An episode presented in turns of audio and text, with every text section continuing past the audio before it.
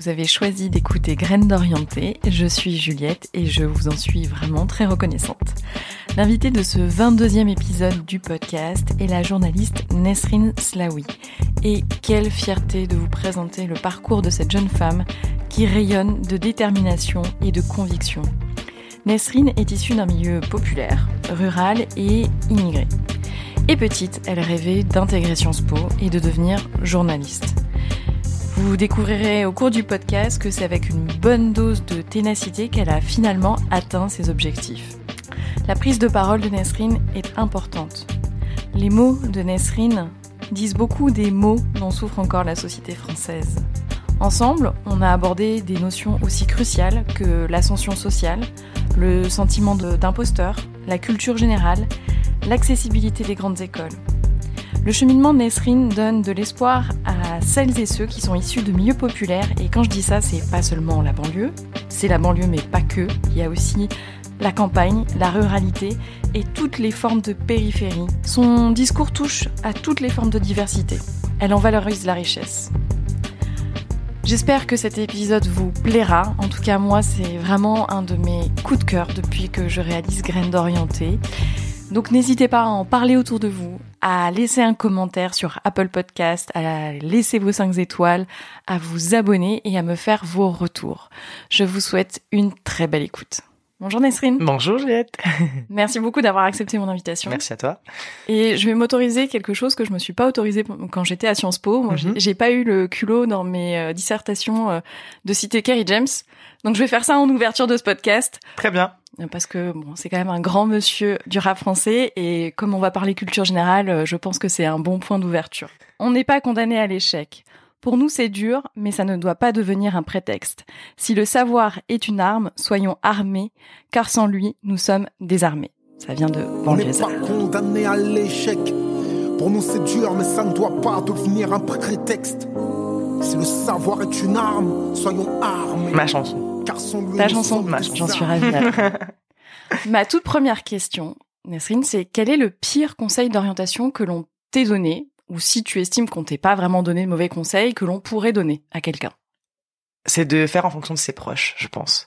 Je pense que en plus c'est ce qui m'est arrivé en, troisième. Euh, moi, je voulais faire Sciences Po très très tôt. Sciences Po, c'était l'école la plus prestigieuse de Sciences Po est à Paris, et on m'a dit euh, tu vas souffrir de l'éloignement de ta famille, donc va à la fac de droit à Avignon qui était beaucoup plus proche du coup de mes parents. Et je pense que c'est le pire conseil qu'on peut donner à quelqu'un, c'est rester près de vos proches et de votre cercle euh, d'enfance en fait, parce que effectivement euh, partir c'est une douleur, mais rester ça peut le devenir aussi en fait, ça peut devenir beaucoup de regrets pour la pour la suite. Donc euh, à l'inverse, le meilleur conseil du coup ce serait n'hésitez pas à partir si euh, si vous avez envie de partir. Alors du coup, toi, depuis petite, tu rêvais de faire Sciences Po. À quel moment ça t'est euh, venu comme idée de faire Sciences Po? Parce que c'est pas forcément qu'on dit quand on est petite. Euh, bah, ça, ça m'est venu très très tôt, euh, ça m'est venu en cinquième et c'est à cause de mon papa. Parce que mon papa regardait un reportage sur France 3, sur France 3 pardon, sur euh, des jeunes filles qui venaient d'intégrer Sciences Po. Et dedans, il y avait une jeune fille d'origine marocaine et je suis d'origine marocaine. Et mon papa m'a dit mais c'est génial, il y a des Marocains sur Sciences Po, donc tu vas pouvoir y aller. Et euh, il me met cette idée en tête en fait. Et moi je voulais déjà être journaliste depuis la sixième fois de journaliste. J'étais fascinée par le journalisme. Je trouvais ça, oh, j'adorais ce métier de parler avec des gens. Enfin, je sais pas, j'aimais beaucoup l'échange que c'était. En sixième, on était, on avait un petit journal du collège, du coup je participais. Et, euh, et en fait quand j'ai compris que Sciences Po, ça, enfin journalisme c'était euh, Sciences Po était une manière de devenir journaliste. Je me suis dit bah c'est parfait, je fais plaisir à papa un petit peu et puis moi je me fais plaisir aussi parce que c'est le métier que je voulais faire. Et euh, une fois que je me suis renseigné sur l'école, ça me paraissait euh, l'école qui me qui me convenait le mieux. Et vraiment dès la cinquième, je savais que j'allais passer les concours Sciences Po euh, à la fin du lycée en fait. Et alors du coup, en classe, quand tes profs te posent la question, tu leur dis je vais faire euh, Sciences Po Ouais, je, l'ai dit, ouais, je l'ai dit du coup dès la cinquième. Euh, évidemment, euh, c'était beaucoup de tu vas pas y arriver. Évidemment, c'était beaucoup beaucoup de ça. T'étais où à l'époque En fait, j'ai grandi à Apt, donc c'est une ville qui a à peu près une heure et demie en voiture de d'Avignon. donc c'est en périphérie, c'est une petite ville de 10 000 habitants. c'est un petit lycée en plus qui est pas très très bien noté. Enfin, c'est pas un super bon niveau. Et donc du coup, je pense que mes professeurs avaient conscience du, du rejet dont on subissait et qui se disait mais c'est impossible d'intégrer Sciences Po Paris. euh. Enfin, il y a tellement de connaissances à, à approfondir. Il y a surtout le fait que même si moi j'avais, j'étais, j'ai toujours été la meilleure élève de ma classe, mais même si moi j'avais un bon niveau, en fait, on était toujours en retard sur le programme. On, était, on était, on n'avait jamais le temps de tout aborder. Et Sciences Po, il, fallait tout aborder en fait. Et euh, et du coup, euh, euh, je pense que mes professeurs, ils avaient peut-être un petit peu peur pour moi aussi, peur de la déception. Donc ils ont essayé de me dire, fais autre chose. Euh, c'est trop loin en fait. Et et moi, c'est c'est passé l'inverse en fait. Plus on m'a dit c'était loin. Je me dis mais pourquoi tout le monde veut me priver de ce truc Euh, Ça doit être génial en fait. si tout le monde pense ça que c'est, enfin, c'est tellement prestigieux que tout le monde en a peur, c'est que vraiment cette école elle en vaut la peine. Et du coup, euh, du coup non, il y a tout le monde qui a essayé de me, ré- me réorienter en fait. Euh, dès la, j'avais que, en fait, c'est les personnes qui m'ont soutenu, c'était mes profs d'histoire. D'année en année, j'avais mes profs d'histoire qui me soutenaient parce que c'était là où j'étais la meilleure à l'école. Donc ils me soutenaient d'année en année et euh, et j'ai tiré ça en fait jusqu'au lycée. Euh, ce, ce truc de moi je voulais le faire et puis le professeur n'était pas forcément euh, euh, pour. Et en fait j'étais aussi un, une élève très particulière, c'est que j'étais du coup j'étais une bonne élève, mais du coup je m'ennuyais, du coup je bavardais, du coup je perturbais le cours et j'étais un peu le clown de la classe. Et du coup les professeurs ils pouvaient pas soutenir un clown en fait, ils pouvaient pas dire à un clown euh, continue comme ça, tu vas à Sciences Po. C'était un peu bizarre de dans leur logique.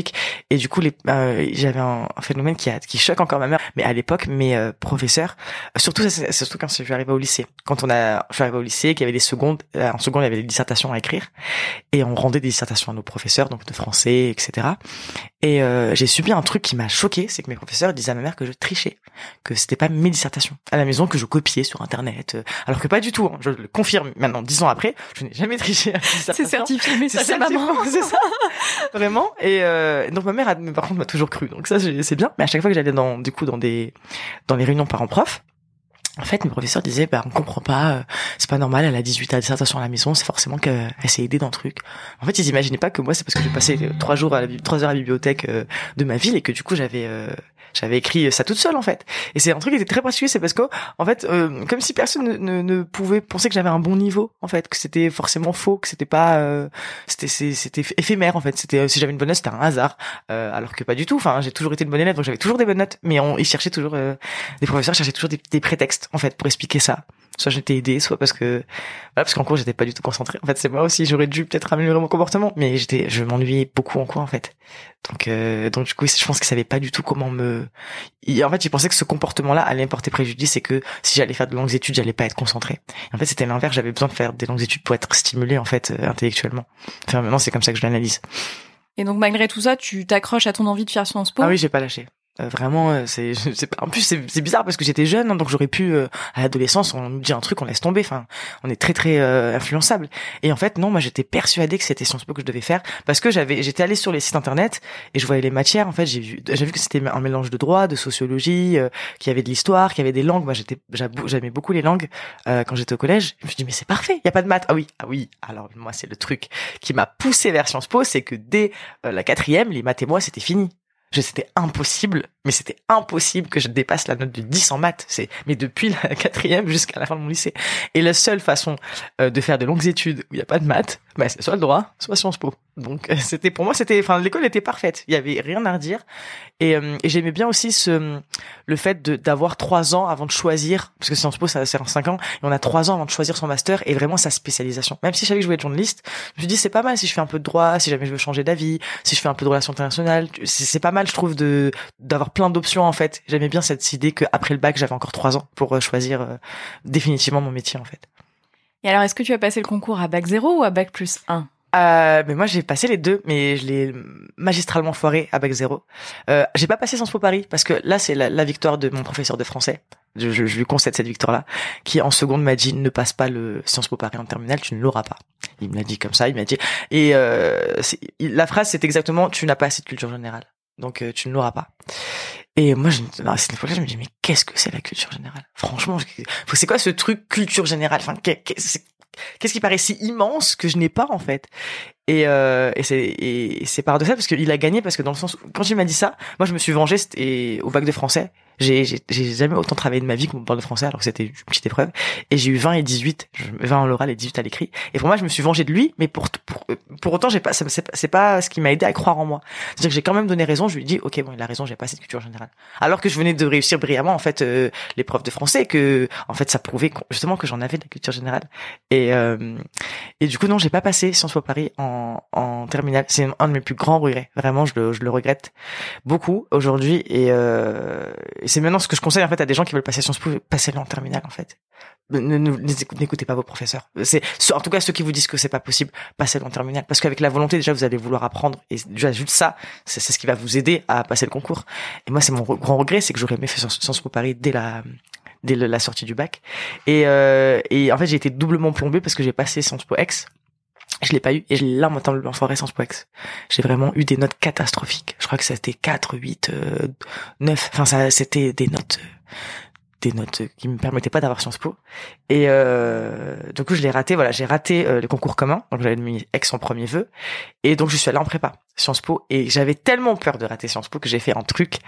Euh, ça, je le remets- ça, c'est mes parents vraiment parce que du coup je suis ici d'un milieu populaire et euh, dès que je suis arrivé j'ai fait une prépa publique pour Sciences Po c'est une prépa publique Sciences Po c'est destiné à cette école là et euh, sauf que j'étais pas convaincu de la qualité de la prépa je me suis dit bah enfin ça m'a pas l'air ouf ouf tout ça. Enfin je j'ai pas l'impression qu'on travaille plus que ça etc je me suis inscrite en prépa privée. Donc c'est le lycée euh, Saint-Joseph à Avignon. C'était payant. Et euh, et du coup bah, je suis arrivé dans une prépa où il y avait personne de milieu populaire. C'était vraiment pour le coup euh, des gens à qui Sciences Po étaient destinés depuis la naissance. Et en fait, c'était c'était marrant pour moi parce que j'avais déjà transgressé du coup une barrière. En étant dans une prépa privée, je me suis dit ah ok maintenant j'ai les mêmes chances que vous. En fait, maintenant que je suis ici, je vais avoir les mêmes cours que vous, je vais avoir les mêmes profs que vous. Là j'ai mes chances. Et c'est je pense que je dois ma mon concours à la prépa privée, pas à la prépa publique. Mais c'est une question importante, celle du bac 0, bac plus Ouais. 1 et de la préparation à Sciences Po parce que on place toujours la barrière de l'accès à Sciences Po au niveau du concours, mais en fait, Mhm. ça se fait avant. Parce que la préparation, soit on le fait en bac 0, ça veut dire que tu es capable de travailler par toi-même l'année de terminale. Donc en fait, la réalité, c'est qu'il y a plein de gens qui se payent des prépas, des profs, Et des prépas très très chères, c'est incroyable. chers. Le business des prépas, il y en a à 4500 euros. Enfin moi j'ai des, des potes de Sciences Po Paris qui ont fait des prépas à 4500 euros. Alors que non, pas besoin. Vraiment pas. Et, euh, et ce que ce que tu disais par rapport justement à, à la préparation, ce qui est injuste, c'est qu'il y a une différence de lycée, c'est-à-dire que quelqu'un qui est dans un grand lycée parisien, il va pas avoir besoin de travailler plus que son bac. Sciences Po, c'est son bac. C'est ça en fait qui est qui est qui est difficile, c'est que moi par exemple c'était mon, mon lycée et vu que c'était pas pas un lycée euh, haut de gamme et que c'était pas un lycée très rapide euh, au niveau du programme, on était en retard tout le temps. Euh, En fait, justement, nous, on devait vraiment travailler en plus pour rattraper tout le retard. Mais quelqu'un qui est dans une, en fait, dans une, euh, dans un grand lycée, dans un lycée privé, il n'a pas à travailler plus que ça, en fait, parce qu'il a déjà le plus intégré dans sa, dans sa terminale, en fait. C'est là où il y a une injustice euh, qui, qui est frappante, euh, je trouve, pour Sciences Po. Et comment tu te sens du coup dans cette prépa avec euh, des gens qui sont issus d'un milieu plutôt aisé, qui peuvent se payer justement une prépa privée qui, je suppose, euh, pèse. euh, qui Elle, elle coûte est pas si chère que ça. hein. Euh, dans mes souvenirs, elle était à 1500, 1700. Donc ça, ça va, je trouve. Enfin, c'était pas non plus. Après, pour mes parents, c'était un vrai coup. Mais euh, moi, j'ai eu la chance d'avoir des parents extraordinaires qui m'ont dit fais les études que tu veux, on sera derrière. Ils Vraiment, j'ai jamais senti un poids financier sur mes études. Et pourtant, maintenant, je me réalise en fait. Maintenant, quand j'en parle avec eux, je réalise que pendant toutes ces années, ça fait six ans, j'ai fait six ans d'études du coup, euh, ils en ont quand même bavé à cause de moi. Vraiment, ils n'ont pas fait du tout sentir. Ils m'ont dit tu fais Sciences Po, file. Prépa privée, on te la paye. Mais vraiment, ils ont pas du tout réfléchi.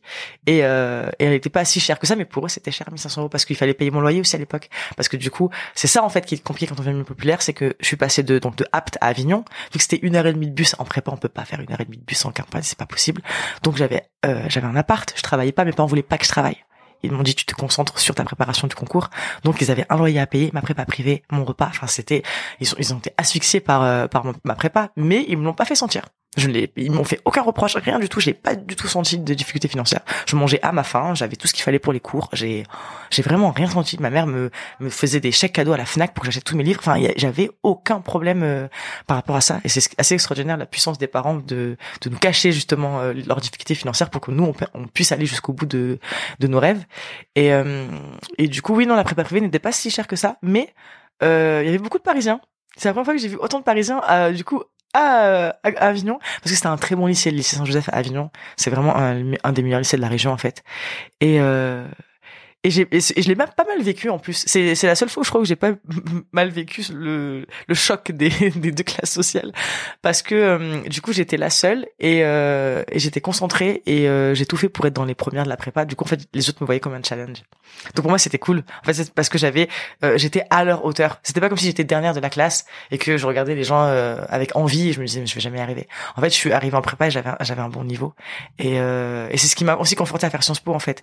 C'est que hum, je suis arrivée et en fait j'étais j'ai toujours été on a fait des concours blancs et j'étais soit première soit deuxième soit première soit deuxième du coup pour moi c'était génial enfin, en termes de confiance en soi et aussi de rapport de, de rapport de conflit de classe c'est génial parce qu'en fait ma légitimité n'était pas en doute j'étais là, je, je, réussissais et j'étais même mieux qu'eux qui avaient fait Paris. Euh, et du coup pour moi c'était très très valorisant quand, à l'époque parce que je me suis dit bon ça en vaut la peine de travailler autant. Et, euh, et j'avais pas mal vécu. Euh, ensuite, enfin il y a quand même des remarques. Et vestimentairement parlant, c'est là où j'ai commencé à changer en fait parce que euh, enfin c'est incroyable quand je maintenant maintenant quand je me vois à l'époque et je vois maintenant comme comme je suis c'est totalement différent parce que du coup j'avais un accent du sud à l'époque je l'avais encore quand je suis arrivé en prépa euh, et maintenant je, je l'ai plus. Je peux dire rose normalement, je peux dire jaune normalement. On n'entend pas du tout que je viens du sud de la France quand même. Et, euh, et vestimentairement parlant, en fait, j'ai toujours été quelqu'un de sportif. Du coup, j'ai toujours été en survêtement. Tout, euh, tout mon lycée, j'étais en survêtement. Et, euh, et je pouvais pas arriver en prépa en survêtement. Enfin, c'était, c'était trop me, moi-même me cantonner à un préjugé que je ne voulais pas. Et moi, c'était juste une question de confort. Hein. C'est juste parce que je, je, détestais les jeans moulants, je supportais pas ça. Du coup, je, j'aimais bien être en jogging tout le temps. Et, euh, et là, je me suis dit non, en fait, ça, ça renvoie pas une bonne image de toi, ça renvoie pas l'image que tu veux donner. Et donc c'est là où j'ai commencé à changer, en fait. C'est là où j'ai commencé à regarder. C'est tout bête, mais la dernière fois j'en parlais aussi c'est où j'ai découvert Sandro et Mage, je connaissais pas. En fait, moi toute ma vie, je me suis habillée euh, euh, chez H&M, Bershka, Bershka, enfin les les les petites boutiques, euh, enfin non, c'est des grands magasins, mais je veux dire c'est des les prix sont assez faibles. Et, et là, je découvre Sandro, Mage, et, toutes ces marques que toutes les filles ont en, prépa dans le lycée parisien. Et et moi un jour, j'ai décidé d'y aller en fait à Sandro et à Mage, et j'avais pas les moyens de me payer une chemise de Mage à 300 euros, c'était pas possible en fait. Et et voilà, et c'est là où j'ai commencé à faire des systèmes D pour être habillée comme elle mais en moins cher. Donc euh, donc euh, internet, donc Zara, enfin bref, on, on, ce moment-là, c'est ma prépa, c'est le moment où j'ai appris où j'ai commencé à apprendre les autres codes. En fait, où je me suis rendu compte que il fallait pas non seulement que j'ai euh, des connaissances en termes de culture générale, du coup, mais que j'ai aussi en fait la maîtrise de tous les autres codes. Donc en fait, j'ai appris à parler correctement, j'ai pas, j'ai appris à parler euh, euh, distinctement sans accent, j'ai appris à m'habiller, j'ai appris à manger aussi. Moi, c'est la, la, nourriture aussi, ça a été très euh, violent parce que je me rappelle d'une fois où j'avais invité des, des amis de prépa chez moi, donc dans mon appartement d'Avignon, et j'avais cuisiné, je crois que c'était des lasagnes que j'avais préchauffées au four. Et je leur avais demandé s'ils en voulaient. Ils me dit non non, on va se commander des sushis c'est mieux. Et, euh, et ça, je me suis rendu compte qu'en fait, qu'il y avait un... Enfin, je, mangeais très mal, en fait, mais je mangeais populaire. Je mangeais très gras, je mangeais très sucré. Euh, mes parents encore mangent encore très gras, très sucré. C'est vraiment culturel pour le coup. Et euh, c'est là où je me suis dit non, en fait, euh, c'est peut-être pas bon pour ma santé aussi. Et en fait, c'est tout ça. En prépa, c'est vraiment tout ça qui s'est joué d'un coup. C'est euh, ils sont là, je peux les observer. Désolée de parler de mes camarades comme ça, mais c'est vrai, vraiment le rapport que j'avais à, à, cette époque-là. Mais euh, je peux les observer maintenant, on est en petit comité et je peux essayer de comprendre comment ils s'habillent. Je regardais toujours les marques des t-shirts et, et j'avais déjà remarqué cette époque-là parce que moi je m'étais euh, quand j'achetais des survêtements c'était des gros logos. Hummel par exemple c'est un énorme logo, euh, Adidas pareil. Et en fait là je, je regardais que les chemises des jeunes filles ou les des, des, hommes n'avaient pas de marque visible. C'était des chemises très chères, mais la marque n'était pas visible. Et j'ai compris à ce moment-là que quand on était euh, issu d'un milieu bourgeois en fait on est, on essayait de cacher que ces vêtements étaient euh, de marque. Enfin ça y avait c'est pas du tout le même rapport en fait à, à ça à l'ostentation en fait c'est ça à l'ostentation et, euh, et c'est là où j'ai compris en fait après passer en regardant. Euh, et je faisais aussi une chose que, que j'ai faite aussi après à Sciences Po, c'est que je faisais semblant de connaître ce qu'il connaissait. C'est-à-dire que par exemple, euh, j'avais un ami, alors moi j'étais nul en art, moi, même aujourd'hui vous me parlez d'art, je ne comprends rien du tout. C'est, j'ai essayé de m'y mettre, je ne comprends pas l'art contemporain, je ne comprends pas, c'est pas possible. J'ai pas les codes pour comprendre l'art en fait. Et euh, j'ai un ami qui parlait d'une exposition géniale Aix-en-Provence qu'il fallait absolument aller voir parce que c'était moderne. Moi je l'écoutais et j'écris. En fait, je notais à chaque fois. Dès qu'il disait un, un auteur, je notais. Dès qu'il disait un film, je notais. Dès qu'il disait, enfin, dès que j'entendais un truc qu'ils avaient en commun, je notais. Une seule chose que j'ai pas faite, c'est OSS 117. Alors ça, c'était un référence en prépa. C'était le film français que tout le monde adorait. J'ai pas regardé. Mais je, vraiment, je notais tout, toutes leurs références culturelles, leurs références, mais tout, tout, tout, tout, pour euh, rattraper après quand je rentrais chez moi. C'est-à-dire, je rentrais chez moi, je regardais un film, je regardais euh, qui étaient ces fameux artistes Aix-en-Provence qu'il fallait absolument voir, qui était à l'occurrence Vasarelli. Euh, donc voilà, j'ai à chaque fois c'était ça, c'était un, rattrapage de, euh, ok, qu'est-ce qui, au-delà de qu'est-ce qu'ils connaissent, c'est qu'est-ce qu'ils font en fait, qu'est-ce qu'ils font dans le temps libre que je ne fais pas? Et c'est comme ça en fait que j'ai progressivement compris euh, leur façon d'être et, et, je pense que si j'ai eu Sciences Po en fait plus tard, c'est pas mon niveau n'a pas changé. Je pense pas que j'étais une, meilleure élève après ma prépa qu'avant. En fait, je, je, savais comment mettre en avant et avoir les codes pour que les professeurs et les recruteurs de Sciences Po comprennent que j'étais l'une des leurs. En fait, c'est ça, c'était ça la clé. C'était juste parler comme eux, utiliser les mêmes mots qu'eux, avoir la même méthode de raisonnement. C'était ça qui allait me, c'était pas du tout mes connaissances qui étaient, parce que mes connaissances, en fait, je les avais déjà.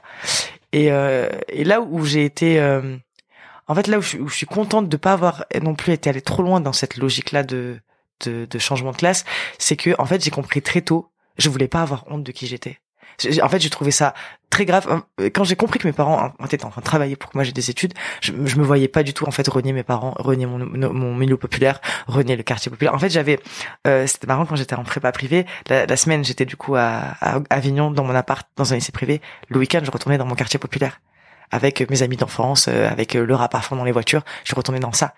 Et, euh, et j'avais pas du tout envie de renier ça parce que c'était mon enfance, c'était là où je me sentais bien en fait. Et, et je voulais pas devenir quelqu'un qui renie ça, qui a un mépris pour ses parents, pour son origine sociale. Et j'ai compris qu'en fait, je me suis dit je vais arriver à Sciences Po, mais je vais arriver à Sciences Po avec moi, c'est-à-dire avec le rap, avec euh, parce que j'ai fait j'ai fait du hip hop pendant longtemps j'étais dans ce hip hop et je suis passionné par la culture populaire euh, hip hop et euh, donc je me suis dit à Sciences Po je vais arriver avec le rap je vais arriver avec mon origine immigrée puisque du coup je suis marocaine donc je vais arriver en disant que je suis bilingue je vais le dire parce que on valorise le bilingue anglais mais le bilingue marocain, allez-y, parlez-le, le bilingue marocain. C'est compliqué, des sons culturels, c'est assez compliqué au niveau de la gorge. Donc je me suis dit, je vais arriver avec tout ça. Je vais arriver moi-même avec leur code J'ai essayé de faire ça au maximum en fait. Et, euh, et je crois que c'est ce qui a plu à Sciences Po Paris. Je crois que au final c'est pour ça que j'ai eu le master. Et c'est ce que je dis maintenant parce que je conseille du coup beaucoup de personnes qui veulent faire Sciences Po Paris. En fait, je leur dis tout le temps soyez vous-même, mais avec vos échecs, avec euh, vos, personnalités, avec euh, ce que vous avez honte en fait, eux ils vont l'adorer ils vont l'adorer pas ils vont en tout cas trouver ça intéressant d'amener ça à l'école et, euh, et, en prépa quand on fait Sciences Po là en prépa on nous dit toujours votre dissertation doit commencer par une phrase d'accroche cette phrase d'accroche là c'est celle là que le, correcteur va lire et c'est celle là qui va euh, lui permettre de comprendre votre raisonnement par la suite. Et on nous disait citer Nietzsche Bourdieu on a cité des auteurs euh, voilà reconnus en, en, sciences sociales etc et moi je dis ben non en fait là je vais pas citer des auteurs connus en sciences sociales. Si, si je dans, dans mon accroche je vais parce que en fait mon raisonnement est un raisonnement de milieu populaire donc ce serait faux de partir d'un raisonnement de Nietzsche pour expliquer la société pour moi. Pour moi, la meilleure façon de parler de expliquer la société, c'est de parler de Kerry James par exemple. Donc c'est pour ça que j'ai cité dans beaucoup de dissertations, j'ai cité Kerry James. Et, euh, et j'hésitais pas vraiment, j'hésitais pas à mélanger. Et je trouvais ça, en fait, j'étais fier de moi d'arriver à mélanger le à la fois la culture populaire dans, dans mes références et à la fois euh, de, des auteurs euh, de, de sociologie, etc. Et euh, je trouvais que ça apportait un truc en plus à ma copie. Donc j'ai essayé de travailler ça au maximum, au maximum, et pour que ça soit pertinent aussi. Donc euh, donc c'était euh, c'était un défi pour moi. Et je pense mais je pense que ce qui a fait que mes copies en fait ont été valorisées en fait, je pense que ça a joué. Parce que c'est toujours euh, intrigant quelqu'un qui cite du rap pour finalement parler de, de classe sociale et finalement qui finit par citer Marx aussi. Je trouve, je trouve que le mélange était mais donc ça veut dire que l'ouverture d'esprit est quand même assez importante aujourd'hui pour que à Sciences Po Paris on valide des références de culture G euh, qui ne soient pas les canoniques que l'on connaît tous. Je sais pas si c'est validé. Ouais. Je pense que c'est de l'intrigue. En fait, la validation, elle se fait à l'oral. En fait, c'est là le le défi de par exemple Sciences Po Paris euh, euh, je l'avais dit donc c'était Kerry James parce que c'était un, texte justement sur euh, les réfugiés et leur euh, l'immigration en France en fait et l'immigration en France, pour moi, elle est liée au quartier populaire. On finit tous dans des quartiers populaires quand on arrive immigrer en France. Donc c'était, pour moi, c'était lié. Et, euh, et en fait, je pense que c'est, j'imagine le correcteur lisant ma copie, il a dû se dire, mais pourquoi elle cite Kerry James, après elle cite ça? On va lui laisser ça. le connaît déjà. Ouais, exactement. Est-ce qu'il connaît Kerry James? Et, euh, et euh, on va lui donner sa chance à l'oral. Et en fait, c'est là, à l'oral, où ensuite, on valide l'essai. Et, et l'oral, c'est, euh, je, je, pense que c'est, euh, là, il y a la réforme de Sciences Po qui a, qui, qui, qui vient d'être validée. Donc, ça va être que l'oral. Mais moi, je trouve que l'oral, c'est le plus discriminant. Parce qu'en fait, l'écrit, euh, ça s'apprend à écrire une. C'est, c'est du vocabulaire, ça s'apprend. Mais l'oral, tenir tête à trois personnes, c'est ça en fait, euh, Sciences Po quand on passe le concours en master.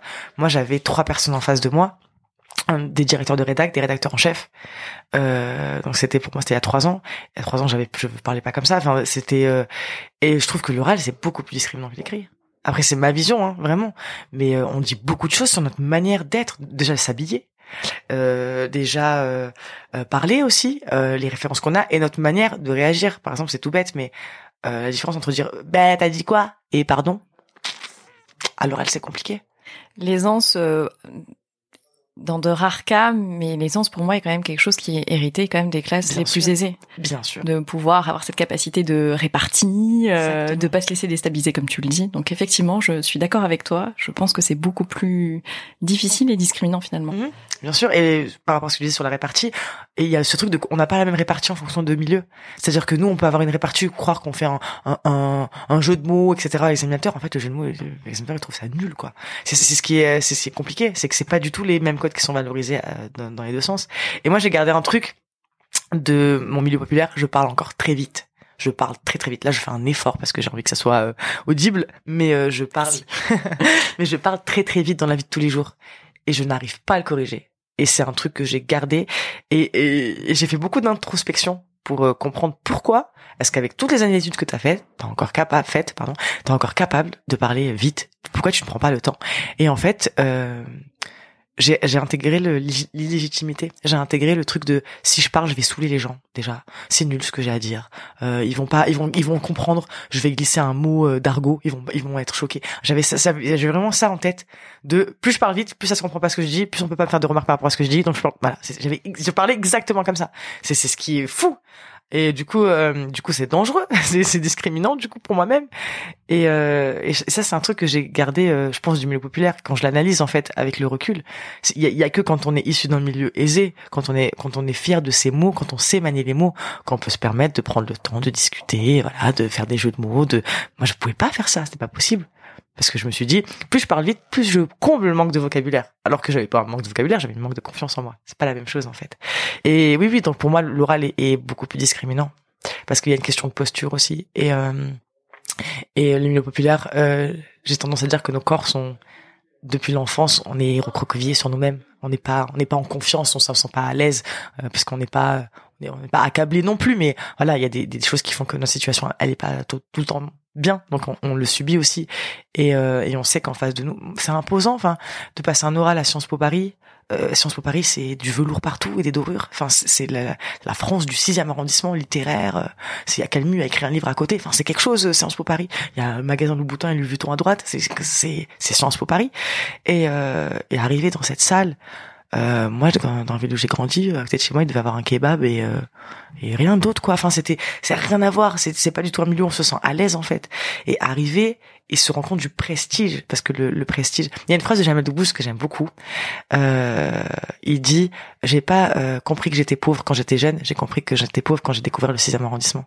Et c'est ça. Moi, j'ai découvert que j'étais pauvre quand j'ai fait Sciences Po.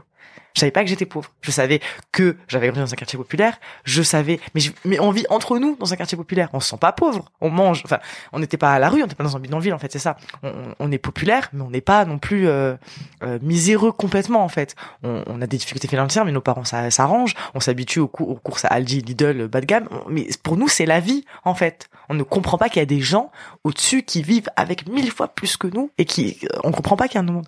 Et moi, j'ai compris que j'étais pauvre vraiment quand je suis rentré. Bourdieu m'a aidé à comprendre que j'étais pauvre déjà dès la terminale. Quand je suis arrivé à Sciences Po, je me dit, ah oui, en fait, on nous a caché tout ça. Il n'y a pas de dorure dans nos lycées de province. pas ça. Et, euh, et c'est très impressionnant. On vous dit, ok, vous êtes, vous êtes admissible à Sciences Po, il vous reste un oral. Allez dans le sixième, euh, passer devant tous ces magasins de luxe, rentrer dans l'école avec des dorures partout, très officiel, euh, en se disant que tous les présidents sont passés par cette école. Il y a, y a, quand même ce poids-là. On le sent que c'est une école de pouvoir, en fait, c'est ça Sciences Po. Et euh, passer devant trois personnes, trois hommes. Moi, je suis passé devant trois hommes blancs, plus de 100, plus de 50 ans, rédacteur de rédaction, euh, rédacteur en chef, directeur de rédaction. Euh, on fait quoi C'est elle est où la porte de sortie? Pourquoi je suis, je suis venu ici? C'était pas mieux chez moi? C'est compliqué de de comprendre ce qu'on attend de nous et euh, et en même temps, est-ce que est-ce que c'est notre place en fait? Moi, je sais que quand on passe le concours, pourquoi nous on doit se poser la question de est-ce que c'est notre place? C'est c'est ce qui est dangereux, c'est que nous avant de passer un concours, on est obligé de, de, de, se questionner sur notre légitimité à le passer. Les autres ne se questionnent pas sur la légitimité. Ils y vont et puis c'est fait. Nous, avant même de passer l'oral dans la dans la salle d'attente du couloir, on est là. Est-ce que c'est vraiment ma place ici? Euh, euh, Est-ce qu'ils vont pas griller que en fait je suis nul quoi? Est-ce que euh, à un moment, moi j'avais ce truc là je faisais parce qu'avant de passer Sciences Po Paris, du coup, j'étais à Sciences Po Grenoble et euh, je pense que Sciences Po Grenoble m'a du coup aidé pour Sciences Po Paris parce que pour le l'oral par exemple les les exposés, c'était à peu près la même logique que Sciences Po Paris. C'est une école qui est basée sur l'oralité Sciences Po. C'est euh, la capacité de tout dire et de rien dire. Et donc du coup c'est euh, c'est un truc que j'ai appris à Sciences Po Grenoble du coup à, à, être, à penser contre soi-même, dire une idée et puis dire l'inverse, dire une idée. Voilà, c'est un truc que j'avais appris. Et euh, et en fait euh, j'avais quand même ce truc quand je parlais à, l'oral de en exposé toute seule, je me disais il y a quelqu'un qui va de la main qui me dit mais tu dis n'importe quoi mais qu'est-ce que tu racontes? Il a pas du tout dit ça, Nietzsche. Bourdieu, il a pas du tout dit ça. Mais pourquoi tu dis ça? Ta phrase, elle est pas vraie. Ça se voit que, enfin, ça se voit que t'es, euh, t'es, euh, t'es, euh, t'es une mytho. Ça se voit que ta place, elle est pas là. J'avais tout en peur ça. Comme si euh, tout est, nos réussites, elles sont basées sur l'idée que c'est de la chance. Ah, j'ai eu de la chance, c'est de la chance. Oui, j'ai eu ça, c'est de la chance aussi. à aucun moment, en fait, on, on, on arrive à avoir cette certitude de c'est bon, tu en vaut la peine. C'est ta place Sciences Po, c'est pas euh, tu n'as tu n'as pas volé la place de quelqu'un. C'est c'est ça qui est euh, qui est fou. C'est-à-dire que même en ayant rentré à Sciences Po, j'avais moi euh, je me suis dit à un moment on va me on va me me démasquer alors que j'avais rien il y avait rien à cacher mais je me suis dit on va me démasquer. Ça, ça, va se voir que je c'est pas le c'est pas ça va pas ensemble en fait. Est-ce qu'à un moment, tu as reçu un soutien quelconque de la part de profs qui t'ont permis de te rassurer? Oui. Ouais, euh, je dois beaucoup à ma prof d'économie et de sociologie de terminale. En fait, je l'ai eu en, en, première en terminale. C'est déjà, comme je disais, moi j'ai découvert que j'étais pauvre à Sciences Po, mais je l'ai découvert en amont, euh, je veux dire de manière théorique, euh, avec Bourdieu en quand j'étais au, lycée. Et Bourdieu pour moi ça a été une révélation. En fait, Bourdieu je l'ai vraiment vécu comme une révélation parce qu'en fait il a mis des mots sur ce que je vivais. Il a mis des mots sur le fait que moi j'allais pas au théâtre, que je prenais pas de taxi, et, euh, et qu'il y en a qui prenaient des théâtres et que ça avait une influence. En fait, euh, Bourdieu il a mis des mots en disant que ce n'est pas qu'une question d'économie financière en fait, c'est une question de place dans la société, c'est une question de pouvoir. Et je l'ai ressenti parce qu'en fait, je me, euh, j'avais toujours, quand on grandit dans un quartier populaire, même si c'est un, moi j'ai des souvenirs incroyables parce que c'est de la solidarité. Enfin, c'est, moi c'est la meilleure enfance que que enfin que j'aurais pu imaginer, c'était celle-ci. Vraiment, j'ai j'ai tellement tellement appris en vivant en collectivité en fait. Et euh, et en même temps, on se sentait tellement mais tellement à part. On se sentait, en fait, on se sentait regardé. On se sentait euh, euh, par exemple moi je, je, je, je suis pas agressive je suis pas violente mais j'étais en survêt de casquette je savais que les gens dans la rue me regardaient bizarrement. Je, alors que non c'était juste ma tenue vestimentaire de c'est ça qui était violent. C'était qu'on se disait les autres ont un préjugé sur nous qui est incroyable en fait qui est et euh, et, et, et en fait Bourdieu quand j'arrive quand on est quand j'étais au, lycée je commençais à me poser des questions sur tout ça. Qu'est-ce que ça veut dire être euh, dans un quartier populaire? Pourquoi? Pourquoi nous on est là euh, et pourquoi en fait autour de moi il y a que des enfants issus d'immigration. Dans mon quartier populaire c'était ça, il y avait des familles algériennes, marocaines, tunisiennes.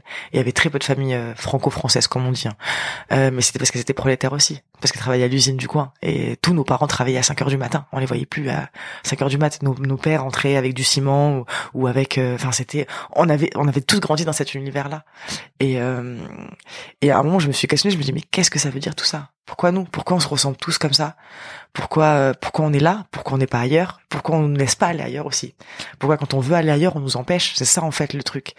Et alors que je trouvais pas qu'on était, enfin en tout cas, moi dans mon quartier, il y avait pas de question de drogue, il y avait pas de question de tout ça. Donc c'était assez compliqué de de voir. Il y avait le regard médiatique. Je pense que c'est ce qui me poussait à être journaliste aussi. Je pense que mon engagement il vient de là aussi, parce que je regardais la télé et je les voyais parler de nous avec tellement de mépris et de mais de fausseté. C'est-à-dire qu'en fait, ils mettaient en avant euh, tout ce qui était dangereux, ils mettaient en avant euh, tout ce qui était criminel. Mais moi, je voyais que nos parents en fait. Moi, dans quand on parlait de moi, je voyais juste nos parents trimés. Je nous voyais nous en train de jouer dehors, mais euh, vraiment, enfin, faire des, des jeux d'enfants quoi, faire des chats perchés, des, des cache-cache. Et je comprenais pas. Je me dis mais pourquoi on a cette image-là de nous? Pourquoi? En fait, je comprenais pas. Je, je j'avais vraiment envie de comprendre pourquoi c'était en rejet en fait. Et la sociologie, ça m'a aidé et ma prof m'a beaucoup aidé en fait. Parce que ma prof, elle m'a écouté. Et ça, ça, je lui dois beaucoup parce qu'elle a pris le temps. En fait, on parlait beaucoup en dehors des cours. Et je lui ai expliqué. Et en fait, à chaque fois que j'avais une remarque sur euh, euh, comment ça se passait dans ma famille quand je regardais d'autres familles parce qu'en fait du coup j'avais beaucoup vu que j'ai grandi en, en ruralité j'ai euh, j'ai une copine qui avait un château euh, qui vient dans un magnifique château et du coup qui était issu bah, c'est un peu bourgeois forcément un château. Et j'allais beaucoup chez elle. Euh, et en fait du coup je comparais sa famille à la mienne. Et, euh, et du coup, j'avais beaucoup de questions par rapport à, par rapport à ça avec ma prof et on en parlait. Euh, pourquoi je me sentais mal à l'aise à table, pourquoi je savais pas manger correctement, pourquoi moi je mangeais avec les doigts en fait? Moi, euh, n'importe quoi, je le mangeais avec les doigts, parce que déjà c'est ma culture marocaine. Et du coup, tout ça, tout ça en fait, c'était, j'ai commencé à ce moment-là à réfléchir à tout ça. Et euh, donc ma professeure m'a donné plein de, de réponses en fait, en tout cas en m'expliquant que c'était pas grave en soi, c'était, on était socialisés comme ça, on était socialisés différemment. Et elle m'a dit, il faut que t'en fasses, c'est elle qui m'a dit, il faut que t'en fasses une richesse, parce que justement, et je trouve qu'elle est là notre force. Je trouve c'est la seule force des, des, personnes qui ont fait. On appelle ça les tranchuses de classe en fait. C'est qu'en fait on a connu les deux milieux. Et on est les seuls à avoir connu deux milieux. C'est-à-dire qu'on est les seuls à, pouvoir être dans un quartier populaire, à parler avec les habitants. On est les seuls à pouvoir être dans un milieu bourgeois et se faire comprendre. Et ça, ça c'est moi. Et ma, ma prof l'a compris avant moi. C'est-à-dire, elle m'a dit, c'est une force. Ça, ta capacité à aller dans un château et le soir à rentrer dans ton quartier populaire, c'est une force c'est incroyable que tu écouté les deux visions de la société en fait.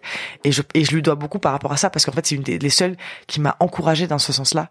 Et, euh, et elle a toujours cru, elle m'a toujours dit euh, en terminale, elle m'a dit cette phrase, elle m'a dit tu finiras Sciences Po Paris. Elle m'a dit je, sais que tu finiras là-bas. Alors que moi je venais de rater euh, Sciences Po que je l'ai raté deux fois, il faut le dire pour être juste, j'ai raté deux fois Sciences Po que je l'ai passé en, bac 0, en bac plus 1, je l'ai raté deux fois. Et j'ai eu Sciences Po Grenoble en fait en bac plus 1 ce qui m'a permis de quand même intégrer Sciences Po Grenoble.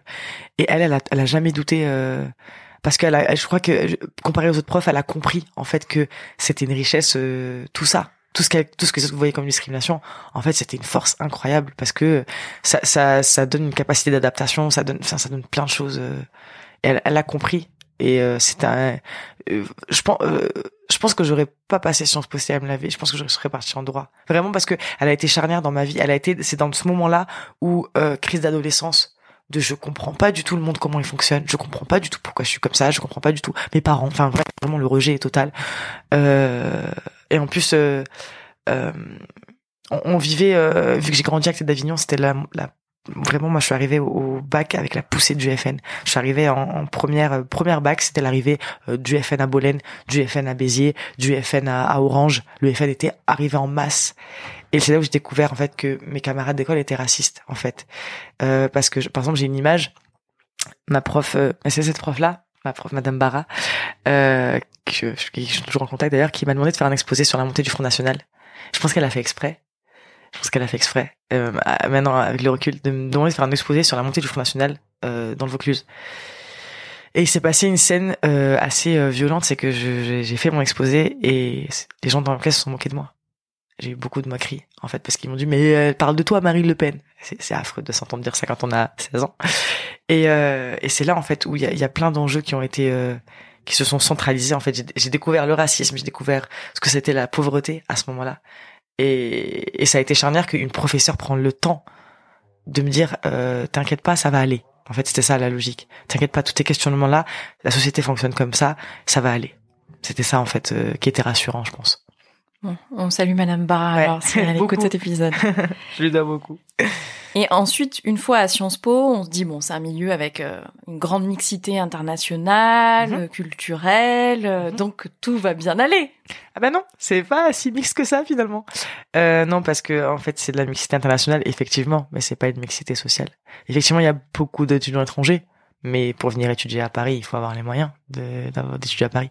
Donc, euh, par exemple, il, il y a un, un truc que j'ai remarqué quand j'étais, parce que moi du coup j'ai fait master journalisme à Sciences Po, et on a un truc, euh, je vais vous donner un secret des enfants issus de l'immigration. Je vais, je vais vous le dévoiler. Euh, quand on arrive dans une pièce, on se compte entre nous.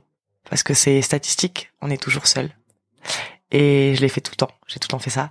Quand je suis arrivé à Sciences Po Paris en master, ben, j'étais la seule de ma promo. Quand je, là, dans le média dans lequel je travaille, je suis la seule.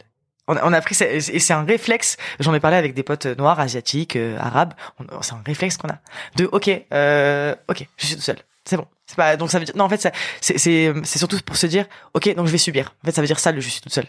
Ok ok donc je vais devoir me défendre. Je suis là, je suis l'intrus, je vais devoir me défendre. Et ce qui s'est passé à son à master à Sciences Po Paris, c'est que en fait euh, j'avais trois autres filles euh, qui étaient euh, arabes pour le coup. Sauf qu'en fait, euh, elles sont arabes, euh, c'est-à-dire que leur, elles sont marocaines, algériennes et tunisiennes. Donc elles sont du Maghreb, mais elles sont issues de la bourgeoisie marocaine, algérienne et tunisienne.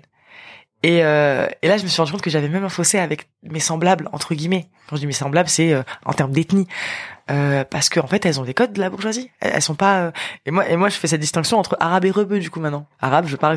Voilà, ces copines-là sont arabes. Et moi, j'étais rebeu. C'est-à-dire, moi, j'étais arabe de France, ce qui est pas la même chose. Et, euh, et c'est là où Sciences Po, il est pernicieux pour le coup parce qu'en fait, on peut se dire c'est génial, mixité. Euh, dans la dans la classe, on était quatre en fait. On était quatre personnes de l'immigration, enfin plus ou moins. Et euh, c'est génial. C'est maintenant en fait, on n'était pas quatre personnes. On était une personne. En fait, c'est ça en fait qui est qui est pernicieux, c'est qu'il y a le- l'effet de nombre. On croit que, on croit que parce que, mais euh, c'est pour ça que moi j'essaie de moins en moins d'avoir une vision en termes d'ethnie, en termes de, euh, parce que moi j'ai, moi je suis plus proche d'un Français euh, de Limoges qui euh, a grandi en campagne que d'une fille de ministre marocain. En fait, c'est ça le qui est qui est, qui est pernicieux à Sciences Po, c'est qu'on est différent même de nos semblables, on est différent même des personnes à qui on nous identifie. C'est-à-dire que moi j'étais identifié à, en termes de groupe, en termes d'homogénéité, j'étais, on, on me comparait à elle. Euh, mais ce n'est pas comparable en fait. Mais ça veut dire deux choses. Ça veut dire déjà qu'il y a, il y a des comparaisons donc euh, ethniques, Oui, bien sûr. et ça veut dire aussi que tu te sentais toujours comme venant d'un milieu populaire et que ça, on te le faisait sentir aussi? Euh, non, parce que moi en fait j'ai euh, la vidéo, euh, j'ai fait une vidéo beau du coup.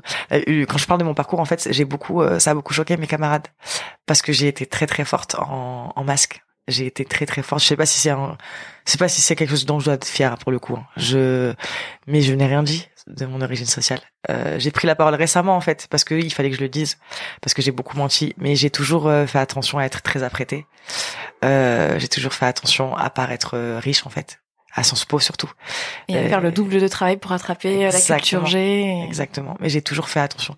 Mes euh, camarades de Sciences Po Paris m'appelaient la princesse. Mais c'était pas négatif. Hein. C'est juste parce que voilà, j'étais tout le temps au théâtre. Mais vraiment, c'est ce qui est fou. Et ils n'ont, ils savaient pas. Et beaucoup du coup ont cru que j'étais une menteuse. C'est-à-dire que beaucoup euh, quand, quand j'ai entendu mon prénom, on dit mais tu, mais t'es- tu mens, t'as pas du tout grandi dans un quartier populaire. Ben si en fait. C'est juste c'est à vous que j'ai menti. En fait c'est, j'ai pas menti en tout cas, mais c'est à vous que j'ai fait, j'ai mis un masque pour pas que vous sachiez d'où je viens.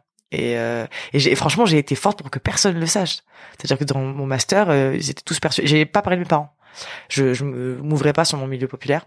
Ils voyaient quand même que j'avais un engagement. Ils voyaient que dès que ça parlait de diversité en classe, j'étais la première à parler parce que c'est viscéral. Après, il y a un- une pulsion euh, là-dedans qui fait que je suis obligée de parler quand on parle de de ces sujets-là, quand on parle de quartier populaire ou etc. Je suis obligée de prendre la parole. C'est c'est c'est mon histoire donc euh, c'est comme ça.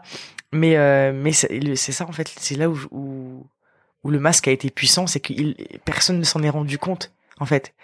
Pourquoi est-ce que tu as voulu prendre la parole euh, donc dans cette vidéo, un format euh, brut euh, euh, quel- Pourquoi s'exprimer Euh, maintenant sur ce sujet? Parce qu'en fait, donc je travaille dans une rédaction. Je travaille en matinale. Et le matin, euh, il y a une, une jeune femme noire qui nettoie mon bureau. Et ma mère est femme de ménage. Et, et j'ai essayé d'échanger avec elle, en fait, avec euh, la jeune femme qui me qui nettoie mon bureau. Et, j'avais un sentiment de culpabilité, en fait. Je me suis dit, euh, ma mère, elle fait ça. Ma, mère, ce que ce que la ce que la femme est en train de faire, ma mère, elle le fait avec d'autres personnes. Ma mère nettoie les bureaux d'autres personnes. Et euh, j'avais plus envie de le. En fait, en fait, je me suis dit, en parler, c'est leur rendre honneur en fait. C'est ça le but. C'était vraiment ça le but. C'était euh, parce que moi j'avais j'ai jamais eu honte de mon milieu euh, vraiment jamais. Mais c'était pour leur rendre honneur. C'était pour qu'on arrête de considérer les les les, les ouvriers comme des personnes bas de gamme des personnes sans valeur sans etc c'était pour leur redonner en fait parce que le mérite qu'ils qu'ils avaient parce que euh, et en plus, euh, on est dans une période où justement les personnes issues d'immigration, euh, il y a beaucoup beaucoup de clichés qui, qui sont diffusés dans les médias. Et, euh, et c'est pour ça que euh, je me suis dit, ça va permettre aussi de se rendre compte de la réalité en fait. Ça va se rendre compte que la majorité des personnes issues d'immigration, en fait, ce sont juste des parents qui travaillent pour nous permettre nous de faire des études. Et quand j'ai l'avalanche de messages que j'ai reçus depuis que j'ai pris la parole, je comprends qu'en fait cette parole-là, elle était nécessaire et que et c'est vraiment ça c'est vraiment c'était vraiment euh, euh, le truc de se dire euh, je vais j'ai plus envie de- d'avoir de masque j'avais j'avais plus envie parce que même si je le disais pas c'est-à-dire je, je me- quand j'arrivais dans un média je disais pas ma mère est femme de ménage mon père est tout près c'est pas comme ça quand je me présente. Et ça ne se voit plus sur moi. En fait je pense que c'était ça aussi qui me gênait. Ça ne se voit plus sur moi que je suis milieu populaire ça ne se voit plus. Je, financièrement euh, je, je me gère toute seule. Enfin ça ne se voit plus tout ça. Ça ne se voit plus. Je vis plus dans un quartier populaire. Je vis à Paris. Enfin ça ne voit plus ça ne se voit plus. Et je n'avais pas envie que ça ne se voit plus. J'avais vraiment pas envie que ça ne se voit plus. J'avais envie que que ça reste et que ça et en plus on on n'est pas on n'est pas beaucoup en fait Et si nous on commence à se taire, c'est compliqué. On n'est pas, on n'est pas beaucoup à, à, avoir euh, transgressé ces, ces règles-là. Ou alors on est beaucoup, mais on est silencieux. Du coup, c'est problématique parce qu'on n'entend pas parler de nous. Et euh, et du coup, euh, non, c'était vraiment pour que, pour pas avoir, je voulais pas avoir de masque en fait. Je, je préférais ne pas avoir de masque et et j'ai l'impression qu'aussi j'avais envie que ça aide d'autres personnes.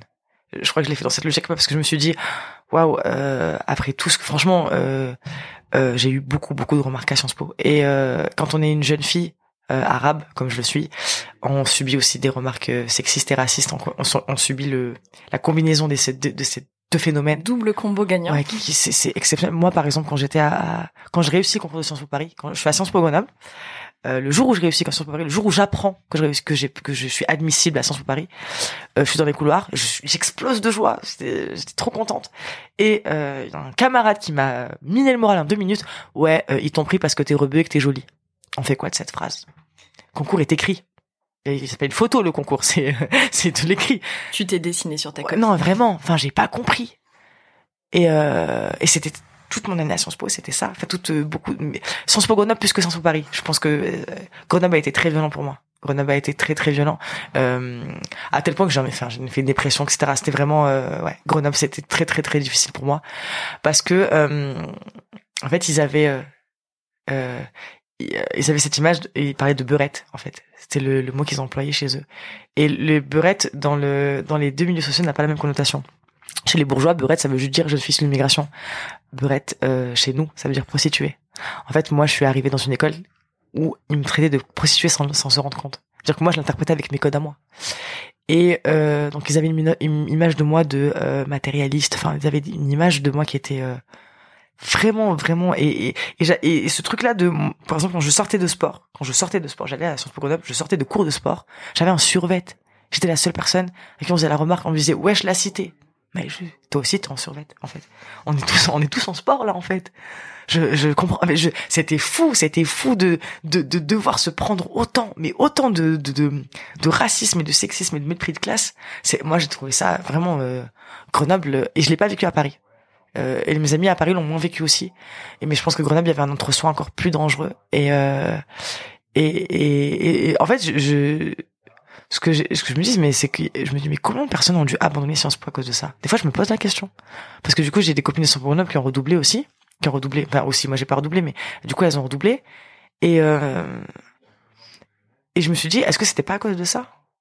Est-ce que c'est parce que euh, elles se sentaient pas à leur place Du coup, euh, y a, y a, en fait, il y a, y a un double, il y a un double phénomène, c'est que il y a ceux qui sont populaires, qui arrivent à Sciences Po et qui essaient d'être totalement comme les autres. C'est-à-dire que, par exemple, le, faut, faut le dire, hein, les enfants de milieu bourgeois, quand ils arrivent à Sciences Po, ils travaillent moins, en fait. Ils n'ont pas besoin de travailler. Enfin, s'ils ont besoin, mais euh, c'est surtout des soirées étudiantes et euh, on révise nos partiels à la dernière minute. Moi, c'est impossible de faire ça. Moi, si je faisais ça, j'avais pas mon année. Et beaucoup tombent dans le piège. Beaucoup de personnes issues milieu populaire tombent dans ce piège-là. Parce qu'on croit encore qu'on est à égalité. On n'est pas à égalité. C'est ça, en fait, qui est, qui, est, qui est dangereux, je trouve. Je voulais savoir, les retours que tu as eu sur euh, ta prise de parole, c'est des mhm. retours positif, à part euh, peut-être les, quelques camarades qui t'ont dit t'as menti. C'est exceptionnel. Les retours sont, mais je suis euh, choquée. C'est-à-dire que là, ça fait trois semaines euh, que j'ai fait cette vidéo, donc euh, qui est sur Facebook. Elle, elle a actuellement, je crois qu'elle a 5, 5 millions de vues. elle a dépassé les 60 par, 60 000 partages. C'est énorme l'impact que j'ai eu. Vraiment, c'est énorme parce que parce que moi j'ai été victime de harcèlement sur les réseaux sociaux parce que j'ai un compte Twitter qui marche plutôt bien euh, et euh, j'avais fait des tweets sur les, les, femmes, etc., qui avaient, qui j'avais du coup subi des insultes. Et j'avais peur quand euh, j'ai pris la parole publiquement. Je me suis dit, je vais, je vais avoir une vague de racisme. En fait, je me suis dit, je vais me prendre ce que je me suis pris à Sciences Po, version française, version nationale, je veux dire. Et en fait, pas du tout. En fait, cette vidéo, la prise de parole, elle a fait du bien et elle me touche. ça me touche encore plus parce que c'est pas des personnes comme moi qui me parlent. C'est fou de recevoir des personnes, des messages de personnes handicapées qui se reconnaissent. C'est fou de d'avoir juste des personnes, euh, même des, de milieu bourgeois, qui, qui me disent euh, euh, avec ta vidéo j'ai compris que j'avais fait mal, j'ai fait du mal à quelqu'un. C'est fou en fait de, de, se rendre compte que on peut que en fait nos récits ils s'imbriquent. En fait c'est pas parce que euh, en fait il y a pas que des personnes issues de l'immigration qui sont différentes à mon, à mon, discours. Il y a pas parce que pas des personnes issues populaires. Il y a plein de personnes juste discriminées qui se sont reconnues en fait et qui se sont dit ah oui moi aussi à un moment on me dit que j'étais pas à ma place. Et c'est moi je trouve c'est ça qui est fort. Et vraiment c'est incroyable. Je n'ai j'ai dû recevoir oh, cinq messages négatifs en privé. Sur et j'en reçois là je réponds encore parce que j'ai je me suis euh, j'ai donné un point d'honneur, je me suis dit je vais répondre à tout le monde, à tout, en tout cas à tous les messages construits, à tous les messages qui sont élaborés, parce qu'il y a des personnes du coup, à mon avis, euh, qui ont envie de parler derrière, et du coup qui viennent me parler pour me raconter et moi on m'a dit ça, moi on m'a dit ça, et je, prends le temps d'écouter parce que c'est moi on m'a pris le temps de m'écouter aussi, donc je, euh, je, dois rendre l'appareil. Moi c'est vraiment quelque chose. Qui, en plus je le fais avec plaisir, et euh, et je suis extrêmement touché vraiment. C'est c'est cette prise de parole, elle a été libératrice pour moi, et l'impact qu'elle a, c'est pour moi c'est incroyable. J'imaginais pas du tout ça.